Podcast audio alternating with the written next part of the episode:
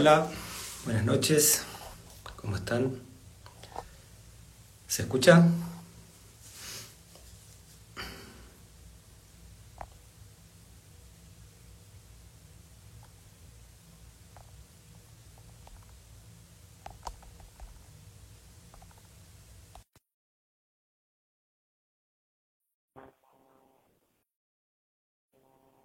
Bueno, acá tenemos un nuevo encuentro. Vamos a invitar a Andrea, Cristiano. André, Buenas, ¿cómo va? muy bien. ¿Cómo estás vos? ¿Se escucha bien? Yo te escucho bien. ¿Vos? Ah, bien, bien, bien, sí, pero no sabía, como estoy sin auriculares, no sabía si era así mejor o me pongo los auriculares. Está perfecto. Bueno, está perfecto. me alegro. Bueno, ahí mientras de a poquito se van sumando, les voy contando algo de vos. Vos después amplía todo lo que quieras. Eh, Andrea es nutricionista. Eh, me gustaría que expliques algo de tu definición. La primera vez que leí esto de que tenés más de 20 años de experiencia en organismos de gobierno, del Poder Ejecutivo y Judicial, ¿qué tipo de trabajo se hacen ahí en esas instituciones? Ajá. Dice, ahí alguien puso, perdona, que no se te escucha bien. Eh, ¿Vos escuchás? Yo escucho, sí, pero me hace un poco de como reverberancia. Eh, a ver, ahí moví un poquito el volumen.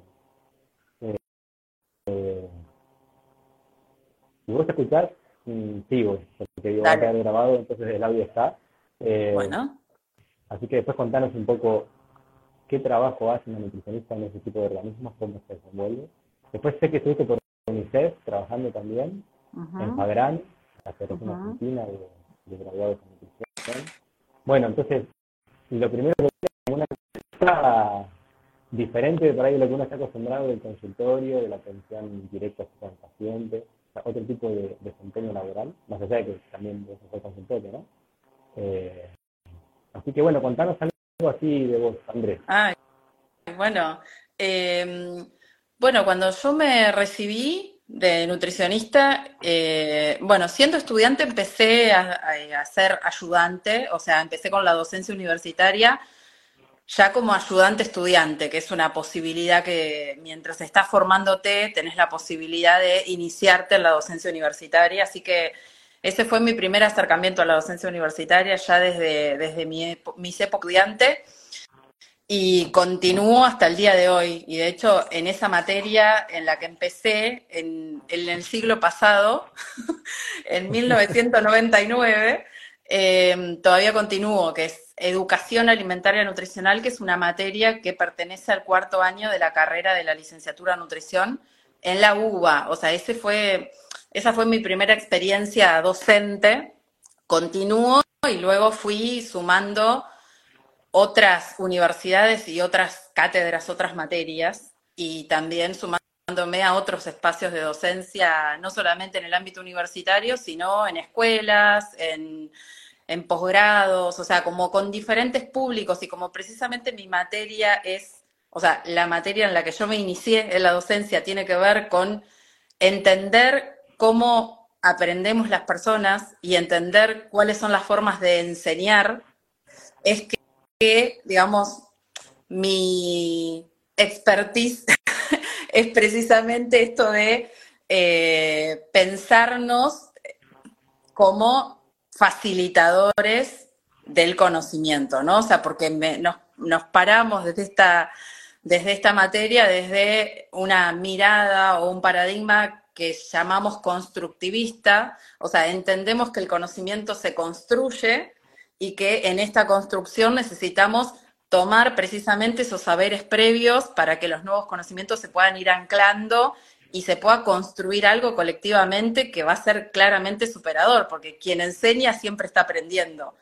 Así que bueno, eso es como, como mi primer trabajo, que fue un trabajo ad honorem durante 10 años, más de 10 años, y recién en el 2008 empecé a a percibir una remuneración a la Universidad de Buenos Aires. O sea, siempre lo hice por el compromiso con la universidad pública y con el convencimiento de que la universidad pública me había dado un montón, así que era mi manera también de, de poder devolver un poco de lo que, de lo que había este, podido, digamos, como aprender ahí en ese espacio. Y después, cuando me recibí, hice la residencia de nutrición, que es una formación de posgrado en servicio, o sea, es aprender a hacer haciendo. Y, y bueno, y luego fui trabajando en distintos organismos de gobierno. Por ejemplo, al terminar la residencia, mi primer trabajo fue en, en lo que sería el área de desarrollo social, en un programa de, de, lo que en ese momento era el área de seguridad alimentaria y nutrición, donde trabajábamos con familias en situación de vulnerabilidad económica, en barrios, en villas de emergencia, en barrios vulnerables, y eran todas familias que estaban bajo lo que serían programas de asistencia alimentaria. Entonces íbamos ahí a las, a, las villas, a los barrios, a, a trabajar con estas familias, digamos, también para poder ver de qué manera poder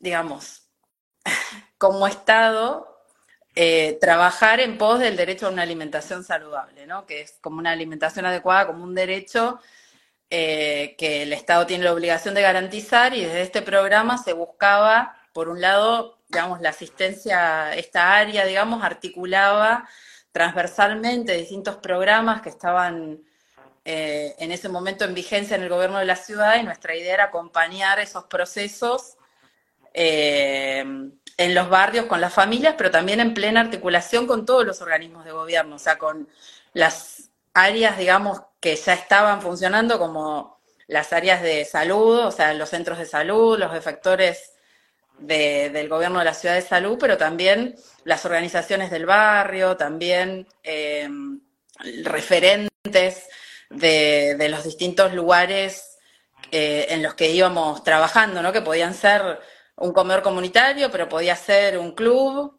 eh, podía ser, eh, bueno, según las características del barrio, era con quienes íbamos articulando, así que nada, súper interesante.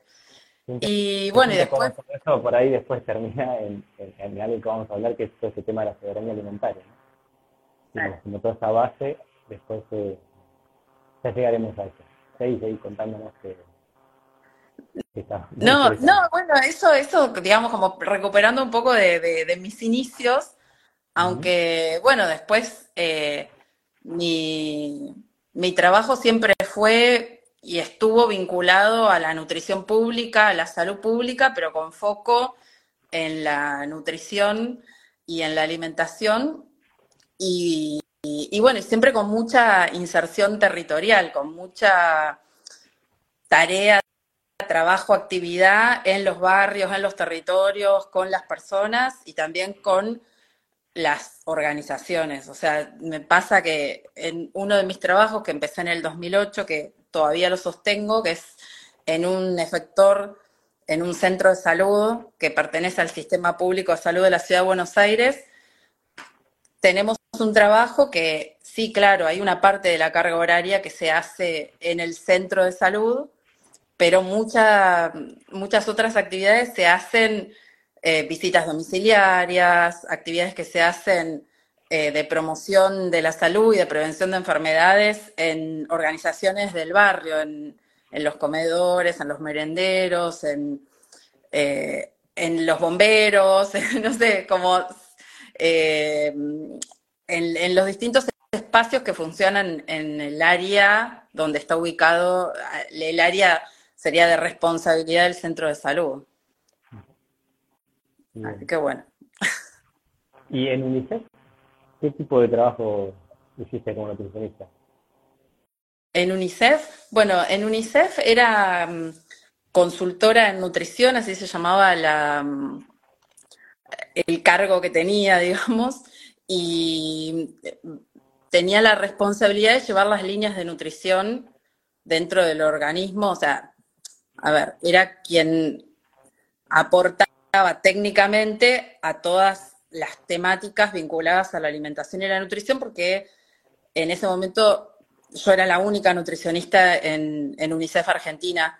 Y bueno, y ese año, el 2021, fue un año muy importante en, en, en, términos de políticas públicas, porque es el año en el que finalmente se termina aprobando la ley de promoción de la alimentación saludable, que es la ley de etiquetado frontal, así que mi, participación tuvo que ver, por un lado, con, un montón de cosas que no se veían en relación a, ciertos asesoramientos, reuniones y, bueno, y aportes técnicos que, se hicieron desde UNICEF, o sea, los que, a los que pude contribuir y colaborar desde mi expertise, digamos.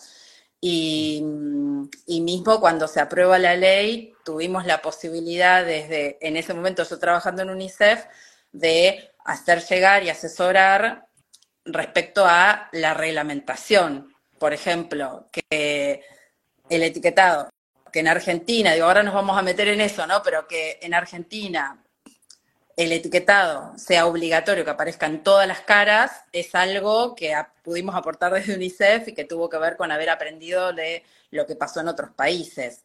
O sea, eso digo, como que, que, estuvo bueno que mi paso por UNICEF haya sido justo en ese momento, porque desde ese lugar, eh, digo, más allá de que el recorrido es previo y ahora lo vamos a ir detallando, desde ese lugar, eh, digamos, tuve la posibilidad de aportar mucho desde, desde UNICEF Argentina, más allá de que en realidad las líneas también tenían que ver con, con otros temas como como también bajo peso, digo, no sé, no es solamente ese el tema que yo llevaba, así que está... Bueno, ya que lo mencionaste, y lo mencionaste de dos formas distintas, vayamos a uno de los temas que nos convocan, que es esto de ley de etiquetado frontal, y cuando presentaste dijiste ley de promoción de la alimentación saludable, entonces aclarar un poco los términos, son dos leyes distintas,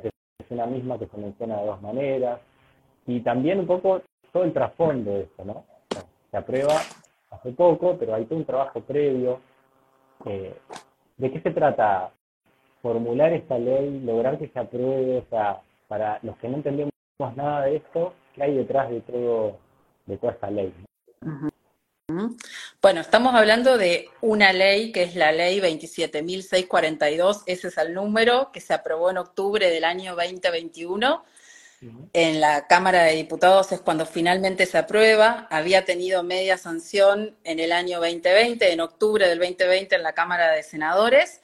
Y esa ley, que el nombre de la ley 27.642 es Ley de Promoción de la Alimentación Saludable, es conocida públicamente como ley de etiquetado frontal porque uno de los aspectos que regula esa ley es precisamente la implementación obligatoria de un etiquetado frontal de advertencias, aunque ese es uno solo de los aspectos regulados por esta ley, es el más conocido porque también es lo más visible, es lo que todos y todas vemos porque que se implemente de manera obligatoria un etiquetado frontal de advertencias implica que en el frente de todos los productos que se comercializan envasados en ausencia del consumidor, o sea, los que cuando vos llegás a comprarlos ya los envasaron previamente, en esos productos es obligatorio que declaren la presencia de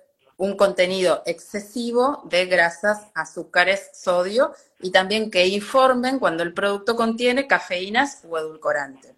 Eso es lo más visible en una primera instancia, que es que empiezan a aparecer sellos de forma octagonal y también otros sellos de forma rectangular que nos empiezan a advertir respecto a estos aspectos, ¿no? Entonces podemos tener hasta cinco sellos octogonales exceso de grasas totales, exceso de grasas saturadas, exceso de azúcares, exceso de sodio.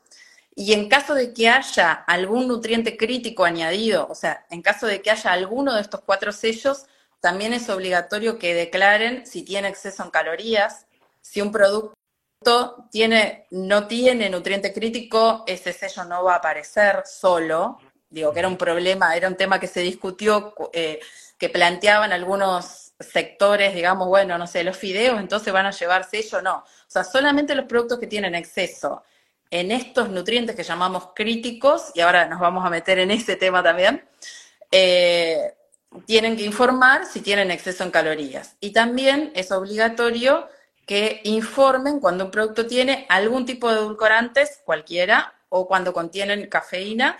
Esos dos sellos van a ser rectangulares, son rectangulares, mejor dicho, y tienen que tener una leyenda adicional. O sea, cuando dice contiene edulcorantes, abajo debe decir no recomendado en niños, niñas, y cuando dice contiene cafeínas, abajo va a decir evitar en niños, niñas, ¿no? O sea, ya lo estamos viendo, ya lo dice. Y eh, además, nuestra ley lo que prevé es que si los productos se comercializan en envases muy pequeños, es obligatorio que incluyan lo que se llaman microsellos, que es que los productos tengan un sello pequeño que indique con un número cuántos sellos les correspondería ese producto y también deben tener eh, exhibido eh, qué sellos son. Digo, eh, tienen que estar, digamos, como esa información complementaria también al lado de los productos, ¿no? Por ejemplo, en el envase secundario. O sea, por ejemplo, los pequeños bocaditos, los caramelos, no sé, por ejemplo, o los pequeños bocaditos tipo el captcha, que ya lo vemos con el 4, bueno, estas cosas que empezamos a ver, ¿no? Con el número 2, o eh, tienen que tener en el envase secundario, o sea, el envase primario sería, por ejemplo, el papel que envuelve al caramelo. Y el envase secundario sería la caja donde están los caramelos o donde están los bocaditos dulces.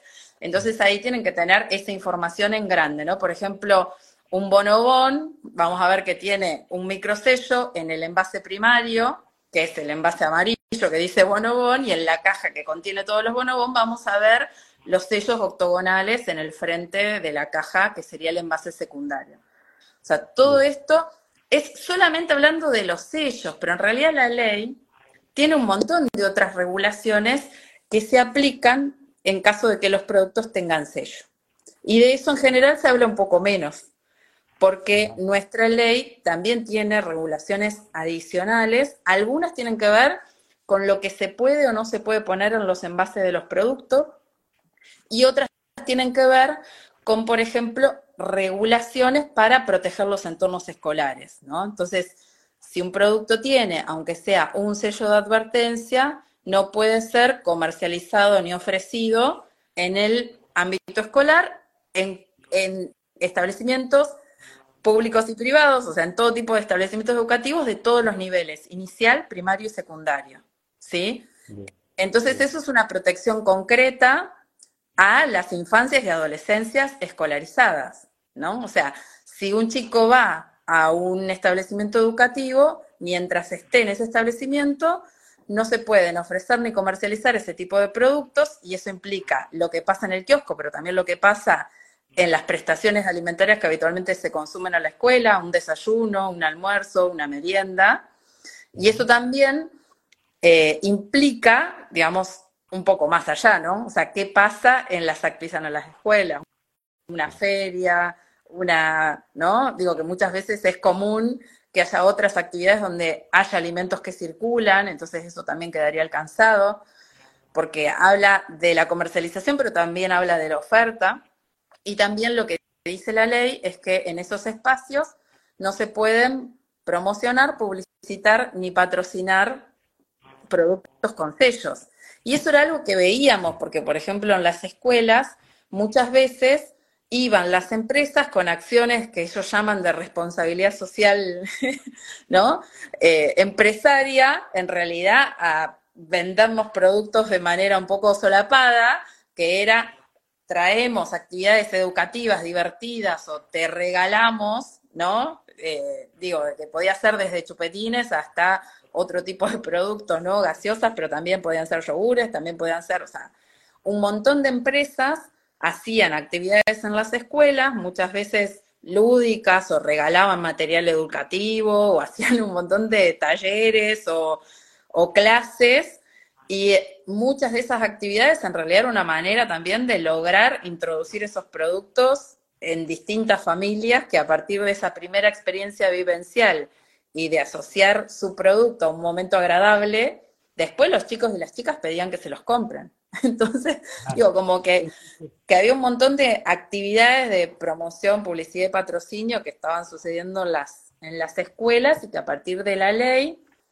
los productos que tengan, aunque sea un sello de advertencia, cualquiera de estos siete sellos posibles, ¿no? Porque decíamos que octágonos podían ser hasta cinco y rectángulos podían ser hasta dos, o sea que tenemos siete opciones posibles de sello, entonces que tenga, aunque sea uno de esos sellos, ya no van a poder ser ni ofrecidos, ni comercializados, ni tampoco publicitados, patrocinados o promocionados en los establecimientos educativos de todos los niveles.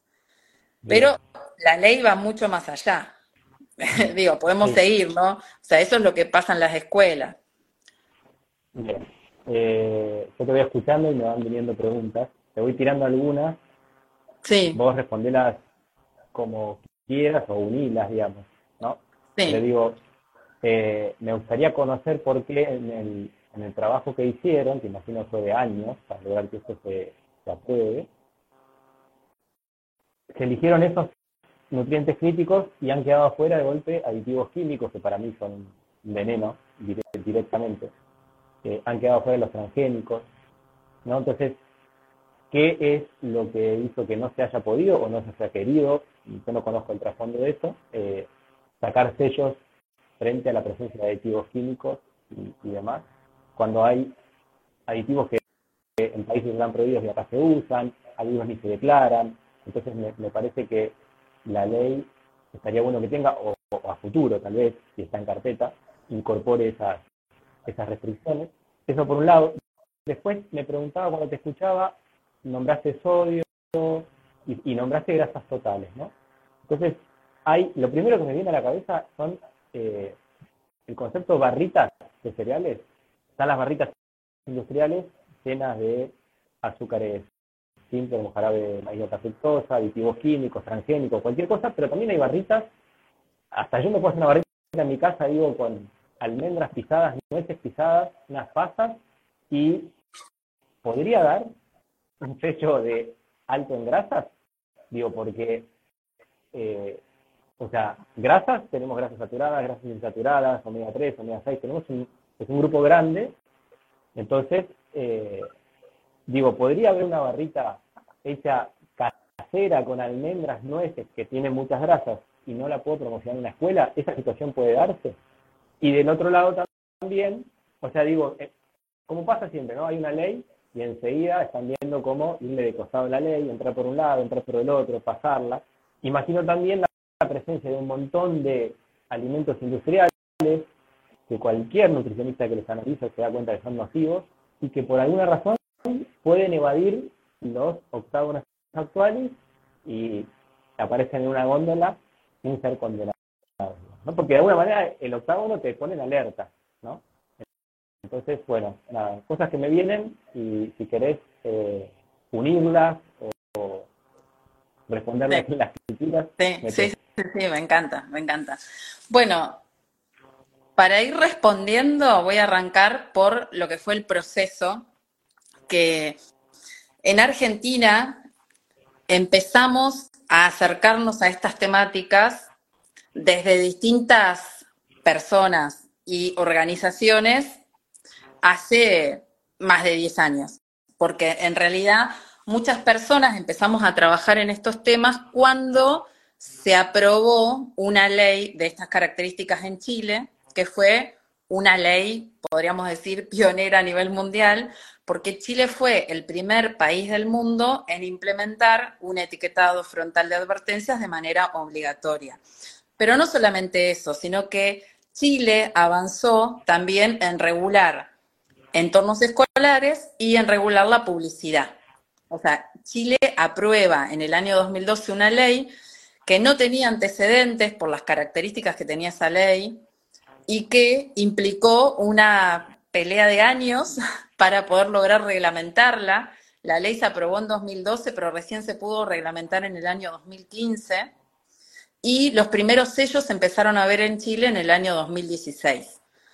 A partir de la aprobación de la ley de Chile es que otros países de la región empiezan, empezamos a mirar lo que estaba pasando en Chile que pasa a ser un ejemplo, insisto, a nivel mundial, y empezamos a entender la importancia de avanzar con este tipo de regulaciones, empezamos a estudiar en profundidad estos temas y empezaron a aparecer gradualmente distintos proyectos de ley en el Congreso, algunos en la Cámara de Diputados, otros en la Cámara de Senadores, y nos fueron pidiendo a quienes trabajamos en nutrición pública y organizaciones como FAGRAN, de la que fui parte durante muchos años, que es la Federación Argentina de Grados de Nutrición, que asesoremos respecto a esos proyectos, ¿no?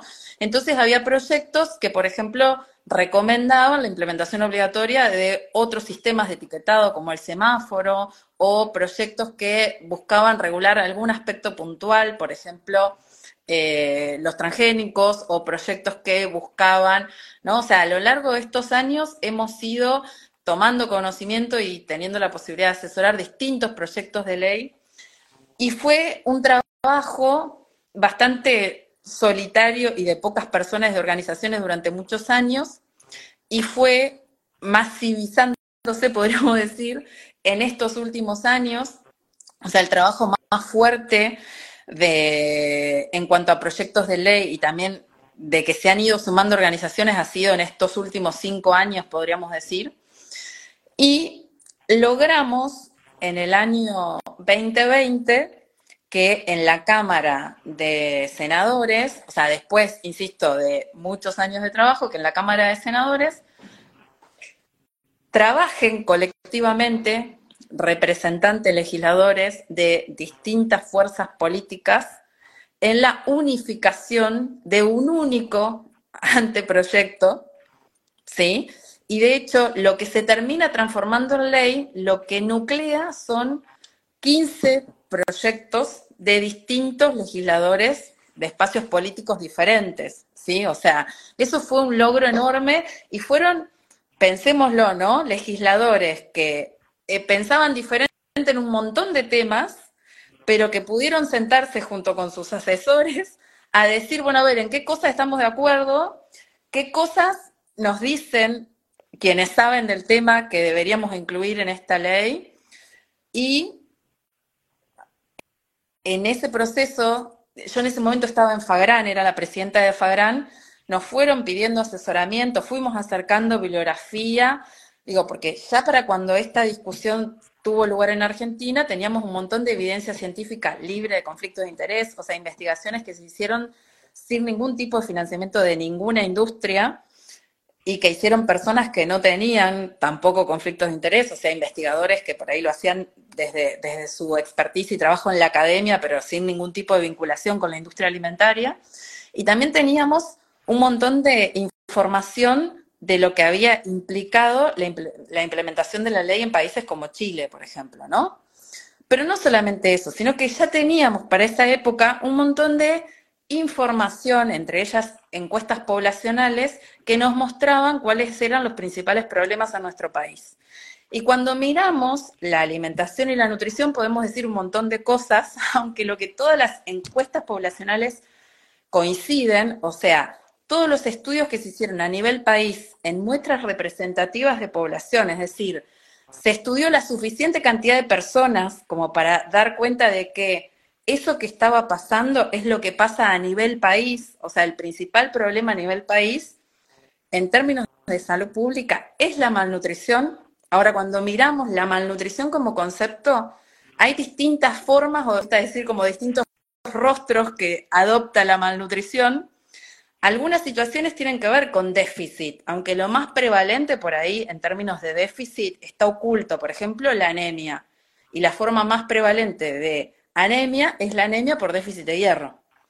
Y eso en general, digamos, no es algo que se vea a simple vista, o sea, para eso necesitas hacer un estudio de laboratorio y en Argentina se hicieron encuestas como la encuesta nacional de nutrición y salud, donde se tomaron muestras de sangre, donde se tomó una muestra representativa de personas, o sea, una cantidad suficiente de personas, y eso dio cuenta que había más de un tercio de la población de distintas edades y en distintos momentos de su vida, o sea, niños y niñas pequeños, pero también embarazadas, pero también, ¿no? O sea, como que estaban anémicas. Eh, y también tenemos información y hay muchísimas encuestas que se hicieron, la encuesta nacional de nutrición y salud, la encuesta mundial de salud escolar que se hizo en Argentina, la encuesta nacional de factores de riesgo, que lo que muestran es que en términos de estado nutricional, la forma más prevalente de malnutrición es lo que llamamos malnutrición por exceso, que cuando medimos lo que decimos las mediciones antropométricas, o sea, cuando se mide el peso y la talla como dos variables, digamos, objetivamente tomando el peso con una balanza y tomando la talla con un tallímetro o con un estadiómetro, así se llaman los, los nenes más chiquitos, eh, lo que encontramos es que la forma más prevalente es el sobrepeso y la obesidad, ¿sí? Y el principal, digamos, si bien hay un montón de causas de por qué sucede esto, en términos de analizar eh, las causas, sabemos que esa malnutrición es, por un lado, consecuencia de, de las desigualdades ¿no? Digo, como, como resumiendo la complejidad que tiene, ¿no? Las desigualdades sociales y económicas, eh, también son la consecuencia de un sistema alimentario, que ahora nos podemos meter en eso, ¿no? De un sistema alimentario que está en crisis y también que el principal motor de esa malnutrición son los productos ultraprocesados. O sea, productos que se comercializan envasados y que tienen exceso de nutrientes críticos. O sea, ese es uno de los principales motores identificados y en ese sentido, un problema grave que tenemos es que muchos de esos productos ultraprocesados se compran porque la gran industria alimentaria nos convence de que son opciones saludables y nutritivas. Entonces, eh, necesitamos avanzar con regulaciones que digamos, no solamente nos informen sobre la presencia de estos nutrientes críticos, sino que también le pongan un coto a todas esas estrategias de marketing y de publicidad que utiliza la, industria alimentaria para convencernos de que esas opciones son saludables y nutritivas cuando en realidad no lo son, ¿no? Entonces, nuestra ley también regula esos aspectos, ¿no? Si un producto tiene, aunque sea uno de estos sellos de advertencia, lo que no puede hacer es hacer uso de un montón de esas estrategias, como por ejemplo colocar personajes infantiles o poner eh, información nutricional complementaria, ¿no? Eh, tiene vitamina C o eh, poner el sello o logo de una sociedad científica o deportiva o, por ejemplo, entregar un regalo o eh, prometer participar de un concurso, ¿no? Que a veces dice, bueno, ingresá este código en la página web y participá de, no sé, un meet and greet con tu artista favorito, de conocer a tu artista favorito, o, o ganate entradas para, o llevate este premio, ¿no? Entonces, todas esas estrategias comerciales, que algunas se dirigen directamente a las infancias o a las adolescencias y otras se dirigen a madres, padres o cuidadores, ¿no? Porque algunas que hablan de las características nutricionales están más dirigidas a las personas adultas que compran esos productos, mientras que otras están dirigidas específicamente a niños, niñas y adolescentes, ¿no? Entonces, si el producto tiene, aunque sea un sello de advertencia, no puede hacer uso de todo este tipo de ganchos comerciales. Y eso es algo también que regula nuestra ley y que por ahí no se menciona tanto, ¿no?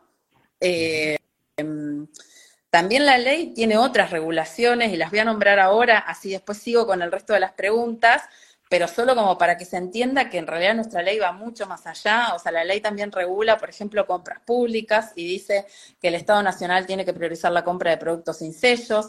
La ley también regula aspectos como, por ejemplo, las donaciones. Dice que los productos con sello no se pueden promocionar ni entregar. Habla, dice textualmente ni entrega título gratuito, o sea, no se pueden entregar gratis, no se pueden dar, que eso es algo, una práctica comercial de la industria en general, ¿no? O sea, regalar los productos para que eh, después los compremos, ¿no? O sea, cuando estamos, por ejemplo, en el supermercado, que hay promotores que te ofrecen los productos, bueno, eso ya no se puede hacer.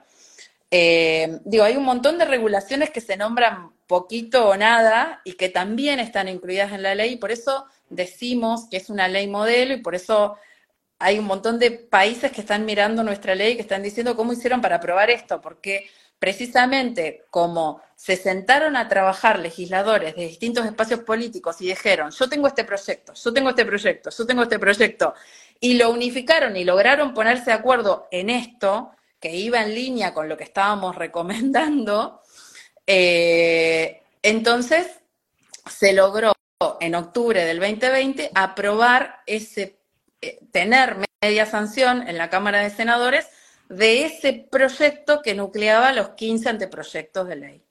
Entonces, en ese trabajo quedaron un montón de cosas afuera, por ejemplo, los transgénicos, por ejemplo, los aditivos, ¿sí? O sea, hay un montón de cosas en las que también se podría haber avanzado. No hay muchas experiencias de países que hayan, de, por ejemplo, incluido de manera obligatoria los transgénicos. O sea, sí ya teníamos en ese momento varios países que habían aprobado un etiquetado frontal de advertencia, o sea, para cuando Argentina lo aprobó ya era obligatorio en Chile, en Uruguay, en Perú, en, México, em, bueno, ahora ya también lo tiene Brasil, digo, había otros países que habían aprobado, pero por ejemplo transgénicos solamente lo tiene obligatorio Brasil y eh, en Uruguay solo la Intendencia de Montevideo, ¿no? Digo, como como que tampoco teníamos antecedentes, por ejemplo, de aditivos, de que fuera obligatorio declararlos, o sea, fue algo que se propuso, que asesoramos, digo, que en el proceso se discutió, pero que no quedó incluido, y una vez que se logró esa media sanción, eh, eh, veo que dicen, en Uruguay también está, es lo que acabo de decir, en Uruguay está aprobado, pero solo en la Intendencia de Montevideo, y mm, la declaración obligatoria de los transgénicos, y una vez que se logró la aprobación de la media sanción, empezamos a, abogar para que se apruebe totalmente la ley tal como estaba, porque si se modificaba, aunque sea un artículo, lo que íbamos a lograr era que tuviera que volver a senadores y probablemente en el regreso a senadores se perdiera más de lo que se ganara. Entonces, dijimos, listo, vamos ahora por la ley porque se apruebe así como está y eh, luego seguimos eh, intentando, digamos, eh, que otro tipo de regulaciones se aprueben de manera complementaria. fue un trabajo arduo, digamos, celebramos que finalmente se haya aprobado en el Senado casi por unanimidad, tuvo 64 votos a favor y solo 3 votos en contra, y en diputados se aprobó con 200 votos a favor y solo 22 votos en contra. ¿Sí? O sea, fue masiva la aprobación en ambas cámaras y, insisto, con votos de legisladores de distintos espacios políticos, ¿no? O sea, esto de que pudieron entender, digamos, que había un problema grave, o sea, en términos de salud pública, la malnutrición afecta, la malnutrición por exceso afecta al 13,6% de niños y niñas menores de 5 años, al 41,1% de niños, niñas, adolescentes, que son los valores más altos de América Latina. Y en población adulta, a casi el 70% de la población. Entonces, los valores que tenemos en Argentina son alarmantes en términos de salud pública y de hecho también sabemos que la malnutrición por exceso y en particular una de las formas de malnutrición que son las enfermedades no transmisibles son la principal causa de enfermedad y muerte. En Argentina, más del 70% de las muertes se deben a enfermedades no transmisibles. Y cuando hablamos de enfermedades no transmisibles, hablamos de enfermedades cardiovasculares, accidentes cerebrovasculares, diabetes mellitus, hablamos de eh, los distintos tipos de cánceres. Y ojo, que cuando hablamos de esto, estamos hablando también del modelo productivo. Y lo quiero remarcar porque los ultraprocesados, cuando hablamos de ultraprocesados, estamos hablando de productos envasados que en general, digamos, tienen un montón de ingredientes muy económicos, entre ellos un montón de derivados de la soja, soja transgénica, ¿no? Que en nuestro país la soja, o sea, el 60% de la superficie cultivada en Argentina está ocupada por soja transgénica. Y cuando hablamos de soja transgénica estamos hablando de litros y litros de agrotóxicos que se utilizan para producir esta soja que aparece en estos ultraprocesados con distintos, digamos, bajo distintas formas, ¿no? O sea, puede ser que aparezca como lecitina de soja, pero puede ser que aparezca como texturizado de soja, puede ser que aparezca como, ¿no? O sea, digo, el 99% de la soja en nuestro país es transgénica. Entonces, cuando vemos, eh, digo, la soja, y hablamos de la soja, pero también hablamos del maíz transgénico, también estamos hablando del jarabe de maíz de alta fructosa, un ingrediente súper económico para endulzar los ultraprocesados, ¿no? O sea, digo, eh, todo tiene que ver con todo y los ultraprocesados son el producto estrella de este modelo agroindustrial extractivista eh, en el que estamos inmersos. Sí, me río, soy muy risueña, veo que dice la nutricionista se ríe cuando habla, sí, sí. Y hay cosas que me ponen nerviosa y cuando me pongo nerviosa, digo, el que tengamos el modelo productivo que tengamos, me, me pone nerviosa y cuando me pongo nerviosa muchas veces me río por no llorar. Porque no puedo creer que seamos el país con la tasa de aplicación de agrotóxicos más alta del mundo.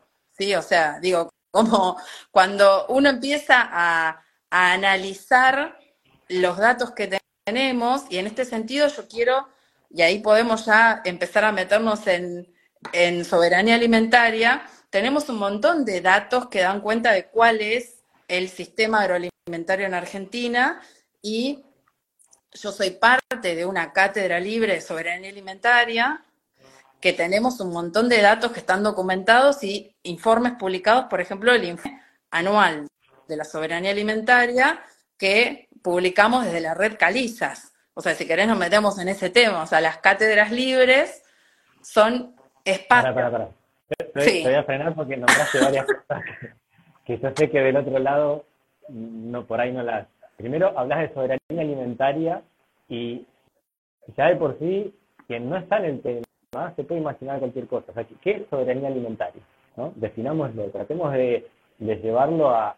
Yo me puedo, digo, si, si no sé que detrás de eso hay toda una, una definición y hay un montón de gente trabajando por ese, por ese, concepto, eh, escucho soberanía alimentaria y ¿qué es? Poder elegir lo que quiero, poder querer lo que quiero, ¿Qué, es soberanía alimentaria? ¿De qué se trata?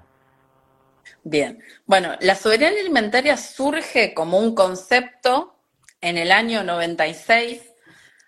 Se hizo en Roma una cumbre mundial de la, alimentación que la organiza y la lideran siempre organismos internacionales y puntualmente la, FAO, que es la Agencia de las Naciones Unidas que trabaja en alimentación y agricultura, y cada tanto hace estos encuentros mundiales para pensar la alimentación. Pero generalmente eh, hay actividades paralelas que se hacen y de las que participan organizaciones de la sociedad civil y en el marco de esa cumbre hubo un foro paralelo.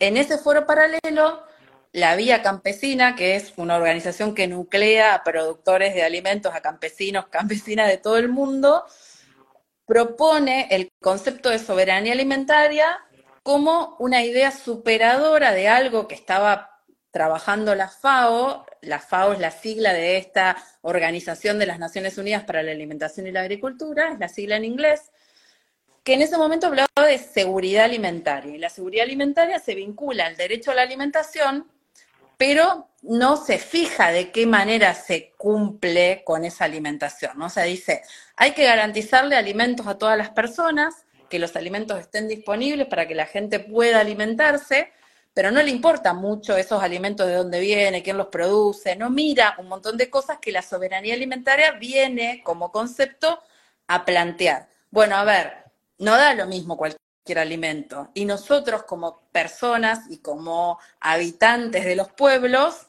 tenemos derecho también a definir cuáles son las políticas para producir alimentos, para comercializarlos, para distribuirlos.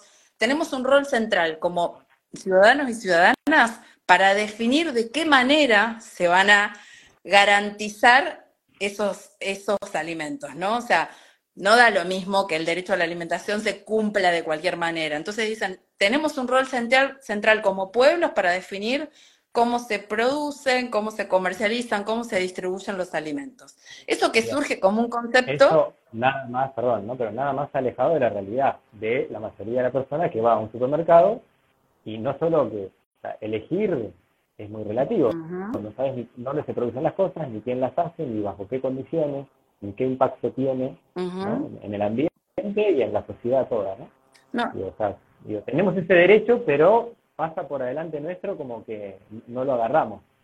Bueno, de hecho, eso que surge como un concepto termina transformándose en un nuevo paradigma, en una nueva manera de entender esta realidad en la que estamos inmersos, porque en realidad creemos que estamos eligiendo, o sea, quienes tenemos la posibilidad de elegir, digo, entre comillas, ¿no? Quienes tenemos por ahí el poder adquisitivo para comprar los alimentos que comemos, creemos que estamos eligiendo cuando en realidad están eligiendo por nosotros. Están eligiendo por nosotros, por nosotras, por nosotres, eh, quienes son parte de este sistema, ¿no? O sea, digo, porque, a ver, podemos comprar dentro de una cierta oferta que está limitada. Digo, primero, ¿por qué, ¿por qué comprar los alimentos? Porque no los producimos. ¿Y por qué no los producimos? Porque estamos amontonados en ciudades y de hecho Argentina tiene más del 90% de la urbana. O sea, hay poca gente que está en, otros espacios que no sean estas ciudades, que son ciudades que aparte nuclean grandes cantidades de personas, ¿no? Eh, entonces, tenemos un, grupo, digamos, reducido de personas que no habitan en ciudades y eh, tenemos un sistema tema que tiene ciertas características. Por ejemplo, que los alimentos se comercializan en grandes cadenas de supermercados y más del 70% de las ventas de alimentos en Argentina se hace tan solo en seis cadenas de supermercados. Hay tan solo tres grandes cadenas de supermercados que concentran el 50% de las ventas. Entonces, ya esto de empezar a hacernos preguntas respecto a dónde estamos adquiriendo los alimentos que estamos adquiriendo, es todo un, desafío, ¿no? O sea, esto de, ¿estamos comprándolo en supermercado o, lo estamos, o nos estamos abasteciendo de alimentos en otros espacios? ¿No? O sea, digo, como preguntas para empezar a, acercarnos. Y mm, eso como para entender de que cuando estamos comprando nuestros alimentos en supermercados, los supermercados son uno de los espacios más estudiados desde qué música ponen, desde qué luz ponen, desde dónde se ponen los productos, desde eh, cuáles están en ciertas góndolas, eh, a qué altura se colocan. Todo eso está fuertemente estudiado para que nos llevemos ciertos productos. El recorrido, ¿no? O sea, que hacemos eh, en, un supermercado, está todo estudiado. Y de hecho, eh, algo que sabe es que cuando vos eliminás el intermediario, o sea, antes los productos vos tenías una persona que te atendía y que te dispensaba los productos. Entonces, cuando vos eliminás a ese intermediario, vos lográs vender más. Y de hecho, la información sobre los productos pasa a estar en la etiqueta, porque no tenés a quién preguntarle. Entonces, precisamente como la información de los productos está en la etiqueta, es clave qué información ponen en esa etiqueta, ¿no? Entonces, em, ahora preguntan, ¿qué es la soberanía? ¿Cuál es la soberanía? Claro, la soberanía, en este caso, digamos, lo que hacemos en este tipo de espacios es precisamente acercar eh, este tipo de preguntas, ¿no? Para salir del mundo zombie que hace que en automático siempre nos, digamos, eh, hagamos las mismas cosas, ¿no? Que todos los días desayunemos las mismas cosas, que son las que el mercado nos, nos, nos termina imponiendo, ¿no? Eh, es esto de poder empezar a, tener un rol en, en todas nuestras decisiones, o sea, no esto como de, de hasta qué punto estamos haciendo, yo siempre uso una, una historia que en realidad la, escribió, es parte de un, relato que hizo un, escritor norteamericano que, la historia es de dos peces jóvenes que se cruzan con un pez adulto y el, pez viejo les pregunta, eh, hola chicos, ¿cómo andan? ¿Qué tal está el agua? ¿no? Entonces los, peces jóvenes se miran y, no saben qué responderle.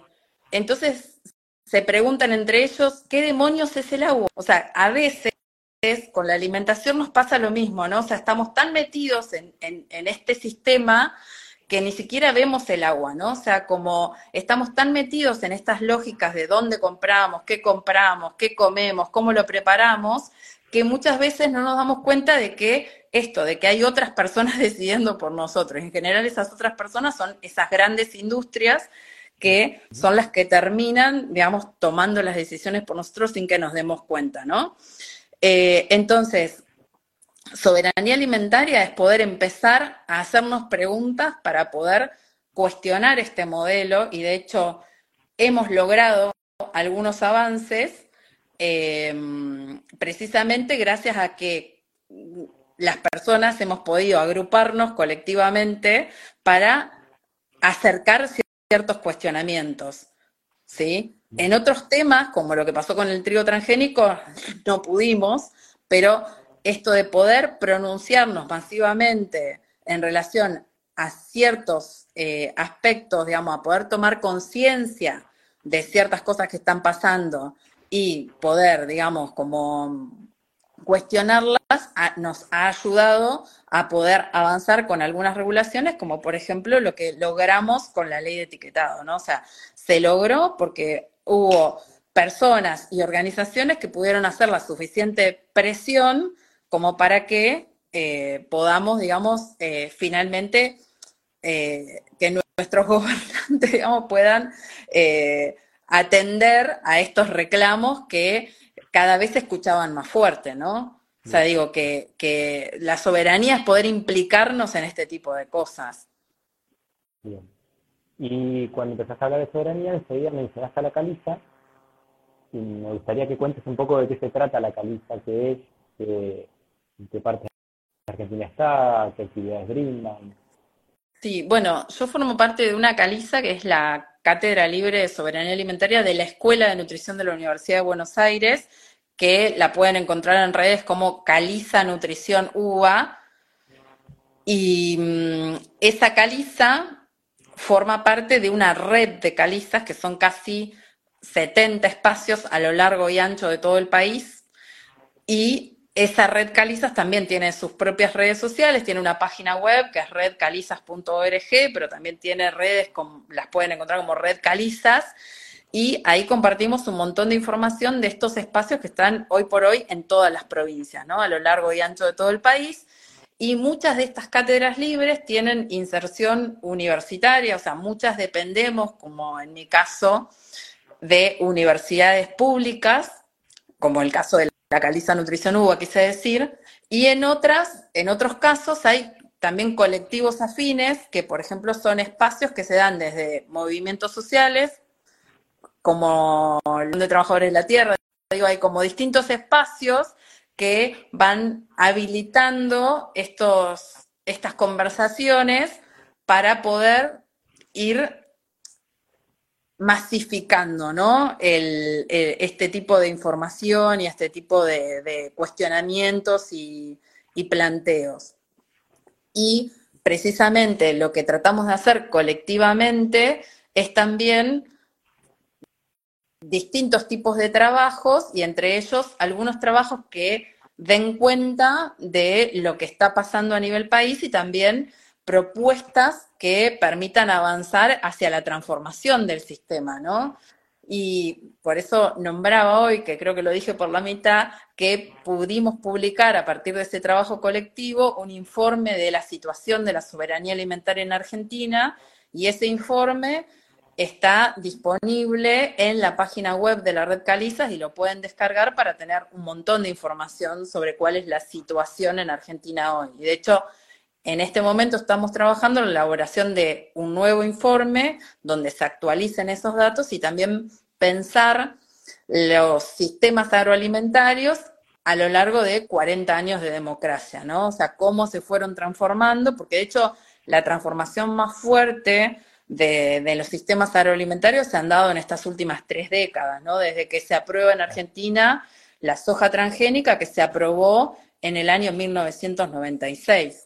Entonces, es precisamente a partir de la aprobación de esa, de soja transgénica que empieza a transformarse aceleradamente y eh, el, el modelo productivo, y de hecho hoy pareciera ser que no se puede producir si no es con todos estos químicos, cuando en realidad tenemos eh, millones, digo, como eh, miles de años de, de, otro tipo de agricultura, ¿no? O sea, como, como que eh, pareciera ser que, es la única forma y en realidad, bueno, de esto podés hablar mucho más vos que yo. No, no, pero claramente yo te, te, escuchaba decir, el año 1996 en Argentina es un año bisagra donde se instala, se abre la puerta al modelo transgénico, que de ahí para acá lo único que hizo fue acrecentarse ese modelo y claramente es a partir de ese año que vos también mencionaste, esta reunión ahí en la, FAO, que se empieza a trabajar por el, concepto de la soberanía alimentaria, ¿no? que, justamente tiene que ver con el crecimiento de un modelo que lo manejan unas pocas multinacionales y que de alguna manera deciden qué es lo que las personas se llevan a la boca, la mayoría de las personas. Pero imagínate que en Argentina tan solo 20 empresas son las que eh, concentran el 74% de la venta de alimentos. Y si eso lo miramos a nivel mundial, son 100 empresas, un informe que publicó UNICEF en el año 2019 hablaba de que hay tan solo 100 empresas a nivel mundial que concentran el 77% de la venta de alimentos globalmente. Digo, como para que entendamos la magnitud que tiene y el poder que tienen estas empresas, ¿no? Eh, porque, digo, y una de ellas, ahí dicen saber cuáles empresas son, o sea, algunas de ellas son argentinas, como por ejemplo Arcor, que es una transnacional, y de hecho fue una de las lobistas en contra de la ley, ¿no? Y así, y, y, hay un montón de otras transnacionales que por eso también cuando tenemos la posibilidad de viajar a otros países, en realidad si vos vas a un supermercado, podés reconocer tantos productos a las góndolas, porque son las mismas empresas que ofrecen el mismo tipo de productos. Y las diferencias están cuando vas a eh, ver verduras y frutas, por ejemplo, que son bien diferentes, ¿no? Y no sabemos por ahí ni cómo se llaman. Pero cuando miramos los productos envasados los podemos reconocer porque muchas veces incluso se llaman igual. Eh, ¿No? O sea, son los mismos productos con los mismos envases, con los mismos colores y con los mismos nombres. La globalización de la alimentación, manejada por unos pocos que decían un poco qué es lo que estamos comiendo. André, eh, tenemos que ir cerrando. Hay dos, dos cositas que quería por lo menos mencionar. Si vos tenés algo más para agregar, también lo puedo agregar. Una es, en relación a la caliza, eh, ¿puede participar cualquier persona o es una materia que se da solo para estudiantes de medicina o de nutrición? ¿Cómo, es? Eh, ¿qué, es lo que ofrecen?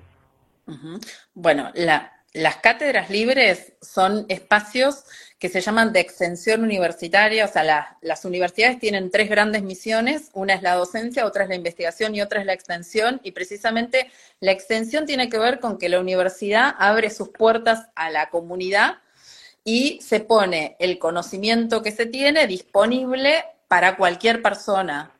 Las cátedras libres son eso, son espacios abiertos a cualquier persona donde el único requisito es tener interés en el tema. Entonces, cualquier cátedra libre que ustedes vean, en realidad no forma parte de ninguna currícula, de ninguna carrera, o sea, no es que, bueno, vos para hacer la cátedra tenés que ser un estudiante universitario, no, es, si te interesa el tema, podés acercarte, todas las actividades son gratuitas y abiertas a la comunidad y toda la información, de hecho estamos haciendo ahora cursada nuevamente presencial. Toda la información está disponible en las redes de la Caliza Nutrición UBA, así lo encuentran, Caliza Nutrición UBA. Y tenemos página web que es calizanutrición.com.ar, pero así como eso, también hay otras cátedras libres en otras provincias para quienes no estén acá en la ciudad de Buenos Aires. Y toda esa información la pueden ir encontrando en la red Calizas, eh, en las redes de la red Calizas o en la página web de Red Calizas también hay información sobre eso y hay libros y materiales disponibles que se pueden descargar gratuitamente, más allá del informe que nombré. Eh, hay otros materiales que también son publicaciones que hemos hecho desde las cátedras que se pueden descargar también gratis. Insisto, gratuito, abierto y para cualquier persona y tenemos eh, algunas personas que sí son estudiantes universitarios, pero también tenemos no sé, un jubilado, este, una ama de casa, o sea, cualquier persona que le interesa el tema se puede acercar y ser parte de, de, la cursada. Y Miriam Gorban, que es la coordinadora de la Caliza Nutrición de la UBA, siempre dice, acá estudiamos un montón, acá vienen, estudiamos un montón y no se reciben de nada. Siempre hace esa broma porque eh, en realidad es un espacio abierto, gratuito, de formación, de intercambio, y, y, bueno, es simplemente para esto, para compartir y construir colectivamente conocimiento y acciones, ¿no? Bien, bien. Y después lo otro es simplemente compartirte la, sensación, una reflexión de, la primera parte, que me, o sea, te escuché, te escuché, te escuché, digo, me quedo eh, con la sensación positiva en el sentido de se le empieza a poner un freno a la industria, ¿no? Mm. porque la industria mm. ya, año a año hace lo que quiere y pareciera que nunca tiene fin, ¿no? O sea, eh, así como en el sistema de producción de alimentos, yo siempre pienso que, bueno, es el último transgénico que sale, más, más desastre y viene una, versión superadora de la degeneración que podemos hacer a nivel de producción de alimentos, ¿no? En, en la industria pasa lo mismo, cada vez son más los aditivos, más los edulcorantes, más las cosas que se comen pero que no aportan nada de, nutrición de verdad. ¿no? Entonces celebro la ley en el sentido de empezar a poner eh, frenos. ¿sí? Que ya me estuve enterando que están haciendo campañas porque veo que eh, no se están cumpliendo con la ley, con la reglamentación de la ley. Entonces después, si querés hacer un comentario de eso también, porque me han estado escribiendo estos días con campañas que se hacen porque ya, empiezan las denuncias de que determinadas cosas ni siquiera se cumple lo que la ley pide. Entonces, por un lado, está esa parte positiva, y por el otro lado, me viene, me queda una carga negativa en el sentido de el momento que vivimos, donde todo se vive con una liviandad y una simpleza que para mí es muy preocupante. Me preocupa el hecho de que, que que, se, se, lleve la mirada de lo saludable a tienes sellos, no tienes sellos, ¿no? Y, sería terrible, digamos, ¿no? Porque eh, hay muchos ejemplos, yo los estoy empezando a ver, que para mí salen de ese concepto. O sea, lo saludable es algo muy complejo de evaluar, ¿no? Hay que evaluar a la persona en, su etapa de su vida, en, el contexto que vive, o sea, millones de cosas. No, no, no, creo que los sellos son un pasito de algo, pero día te compartí un ejemplo de un queso que se hace con una leche de vaca agroecológica, de una vaca recuidada, el queso está recuidado y me encuentro que tiene cuatro sellos. Y, digo, y para mí es uno de los mejores quesos que se hacen en la Argentina. ¿sí? Entonces, yo, eh, los cuatro sellos a mí no me, no, me, no me modifican mi pensamiento. ¿sí? Pero digo, una persona que por ahí no entiende mucho de nutrición, que lo ve al pasar, digo, corremos el riesgo de que los sellos nos lleven a una a simplificar el concepto y decir tiene sellos es malo, no tiene sellos es bueno?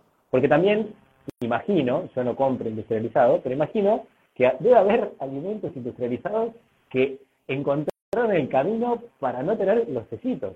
Y entonces alguien lo va a ver como saludable, ¿no? Y eso sería, eh, esa es la preocupación que me queda y que yo imagino que esto ustedes ya lo están viendo, eh, cómo imaginan seguir trabajando para ir eh, llegando todas estas situaciones.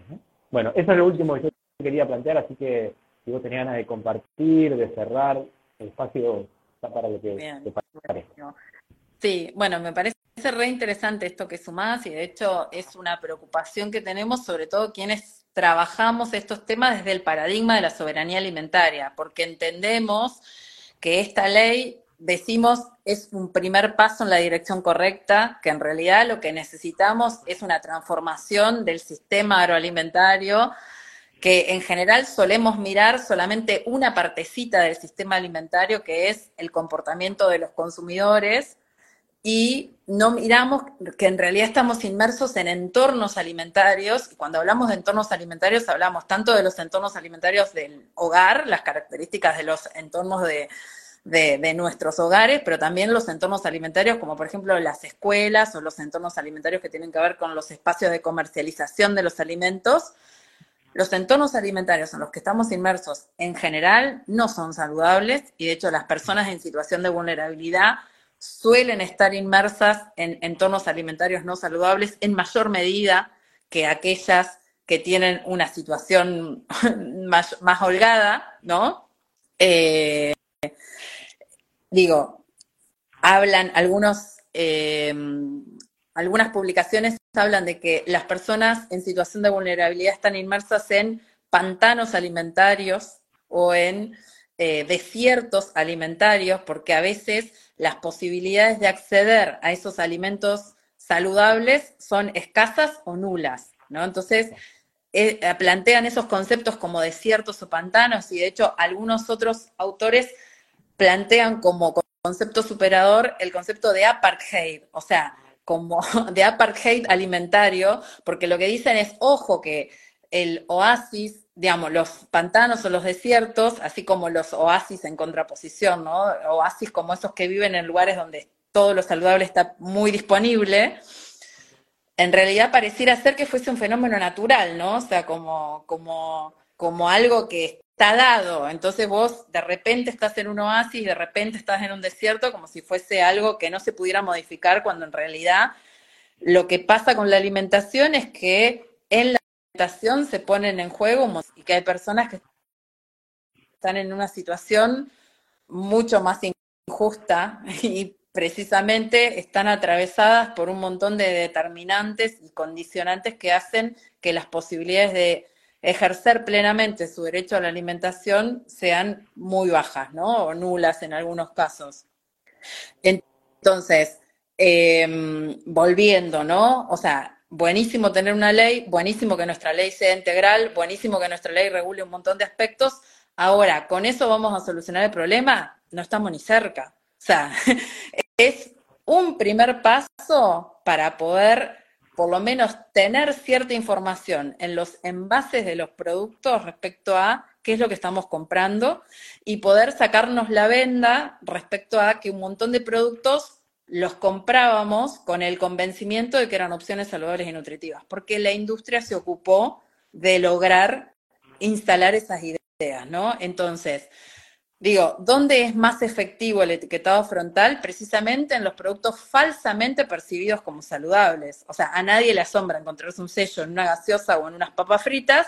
Ahora, lo que ha generado encontrar los sellos en los yogures, por ejemplo, o en los postrecitos lácteos infantiles, ha sido, digamos, un shock para un montón de personas. O en juguitos o aguas saborizadas, donde un montón de personas adultas decían, yo no le compraba gaseosa y le compraba esto creyendo que era una opción saludable y nutritiva, y gracias al etiquetado se dan cuenta que no lo es. Ahora bien, ¿qué pasa?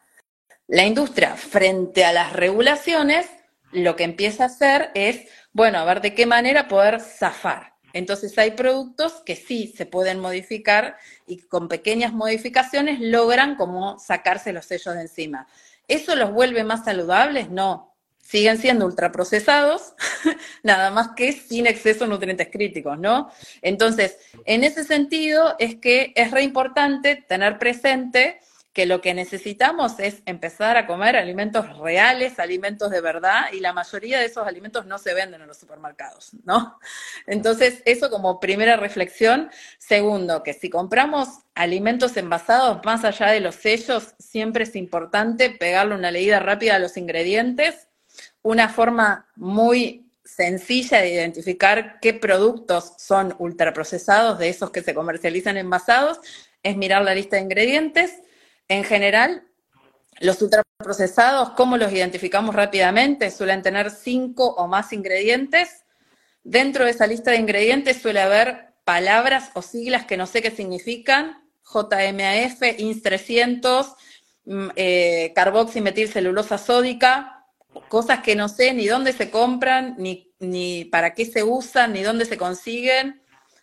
Y listo, ya no necesito mucho más, ¿no? O sea, si tiene cinco más ingredientes, si tiene palabras o siglas desconocidas, si tiene cosas que no sé dónde se compran, cosas que en general no se venden ni en el, ni en el mercado, ni, puede, ni las tengo en la heladera ni en la alacena, listo, son ultraprocesados, mejor ni lo compres, ni lo comas. Esa es la forma rápida, más allá de los sellos. Bien. Clarísimo. Clarísimo. Así que bueno, eso, nada.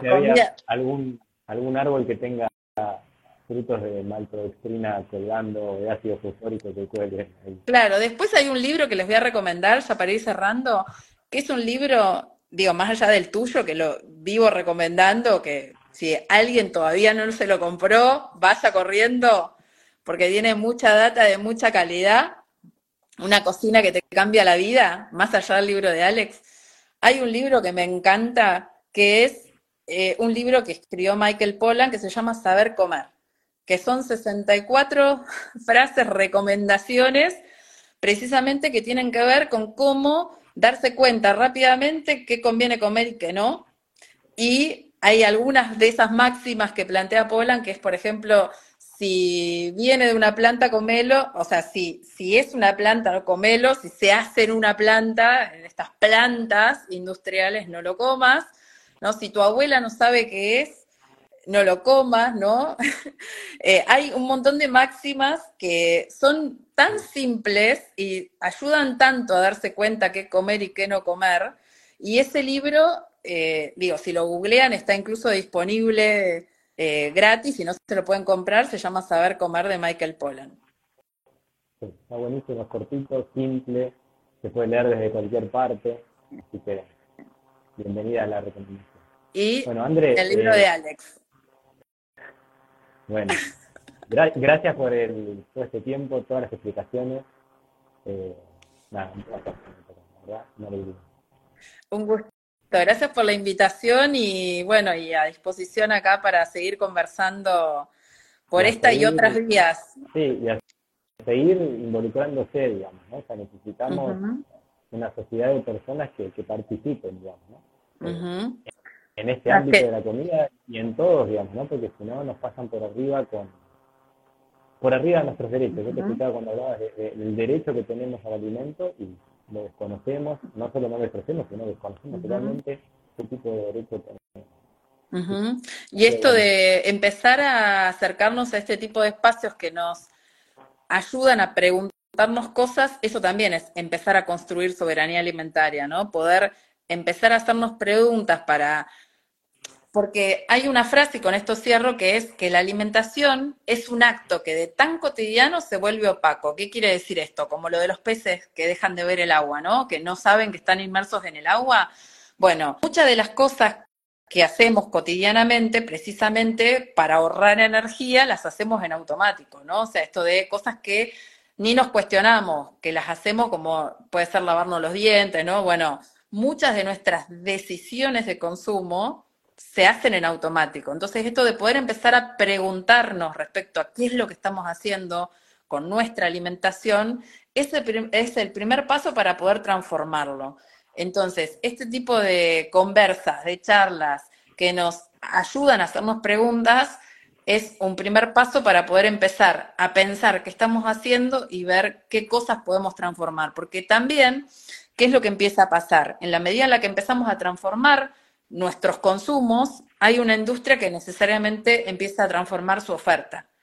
Y es lo que pasa, por ejemplo, con el veganismo, con el vegetarianismo, o sea, en la medida en la que empiezan a crecer personas que demandan productos, digamos, alimentos basados en planta, la industria empieza a ofrecer eso. Ahora, ojo, porque también la industria trata siempre de ganar dinero. Entonces, ¿qué empieza a ofrecer? Ultraprocesados sin con digamos, que no tienen ingredientes de origen animal. Entonces ahora hay un montón de ultraprocesados para personas que no consumen alimentos de origen animal. Entonces tengamos cuidado con estas cosas, porque la industria siempre va a tratar de maximizar sus ganancias.